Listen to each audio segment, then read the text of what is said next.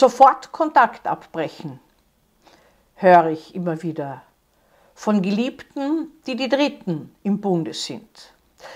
Die Geliebte, eher höre ich es von Frauen, hofft immer an die erste Stelle zu kommen. Wenn sie an die erste Stelle kommt, dann ist die Gefahr groß, dass sie diesen Platz gar nicht einnehmen will, denn sie will sich gar nicht so binden. Aber solange sie es nicht tut, bleibt die Illusion.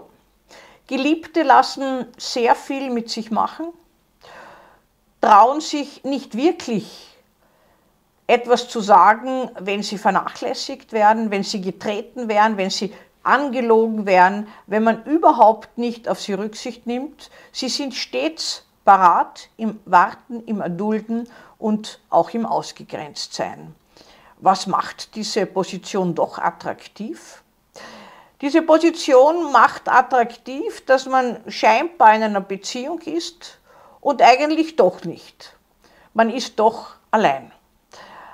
Die wenigsten Männer heiraten ihre Geliebte. Wir wissen aus vielen Studien, aber auch aus Gesprächen, dass vorzugsweise Männer, die verheiratet sind, sich von ihren Frauen nicht scheiden lassen, aber die Genussstunden mit Geliebten lieben und sie aufrechterhalten wollen. Dafür werden die Geliebten angelogen, vertröstet, auf lange Zeit hinaus aufgeschoben, irgendwelche Pläne oder sonstigen Wünsche, die verwirklicht würden. Sie werden nie verwirklicht. Das Erstaunliche dabei ist, dass manche Liebschaften von so Dreierbeziehungen zig Jahre halten und wenn dann beispielsweise die Ehegattin des Geliebten stirbt, dann nimmt der Mann trotzdem nicht die Geliebte an ihre Stelle. Oder er würde sie nehmen wollen, aber die Geliebte möchte nicht mehr dieses geheime diesen geheimen Beziehungsbund aufrechterhalten. Da hat es eine ganz eigene Dynamik da drinnen, sozusagen, dass das etwas Geheimes ist und deswegen ist es so attraktiv und man möchte gar nicht aussteigen und jetzt ganz regulär in eine Beziehung einsteigen.